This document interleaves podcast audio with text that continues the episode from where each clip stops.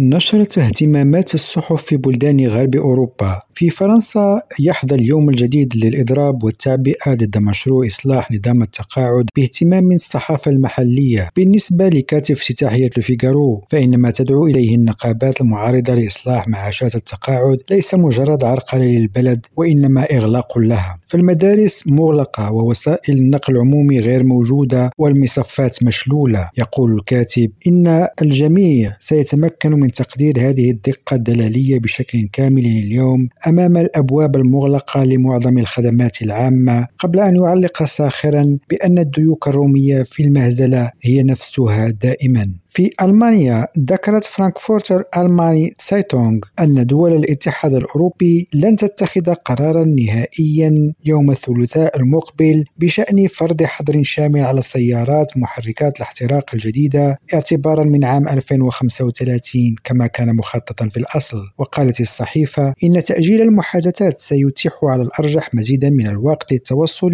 إلى حل وسط مع الحكومة الفيدرالية بشأن الوقود الاصطناعي. ويخشى أن الخطوة الخطط التي تم الاتفاق عليها في منتصف العام الماضي للحظر الفعلي على السيارات الجديدة بمحركات الاحتراق ستفشل في الثانية الأخيرة بسبب مقاومة برلين. في المملكة المتحدة أفادت ديلي تيليغراف بأنه للمرة الثانية خلال أسبوع واحد فقط شرع ريتشي سوناك في حل مشكلة تبدو مستعصية على الحل. وأبرزت الصحيفة أن الاثنين الماضي كان الأمر يتعلق ببروتوكول إيرلندا الشمالية ومسألة خروج بريطانيا من الاتحاد الاتحاد الأوروبي غير المكتملة مسجلة أنه لا يزال يتعين تحديد نجاحه من عدمه في الحصول على دعم الحزب الديمقراطي الاتحادي لإطار عمل ويندسور. هذا الأسبوع هناك أيضا قضية الهجرة غير الشرعية الشائكة عبر قناة المانش. في قوارب صغيرة. في إسبانيا تطالعنا إلباييس بأن بإمكانية انتقال شركة فيروفيال الإسبانية متعددة الجنسيات من إسبانيا كانت مطروحة على طاولة مجلس الإدارة برئاسة رافائيل ديل بينو لبعض الوقت ونقلت الصحيفة عن مصادر من الشركة قولها لقد سألنا المستثمرون عن سعر السهم لقد كانوا يصرون منذ أربع سنوات على إدراجنا في الولايات المتحدة. نزال فراوي ريم راديو جنيف.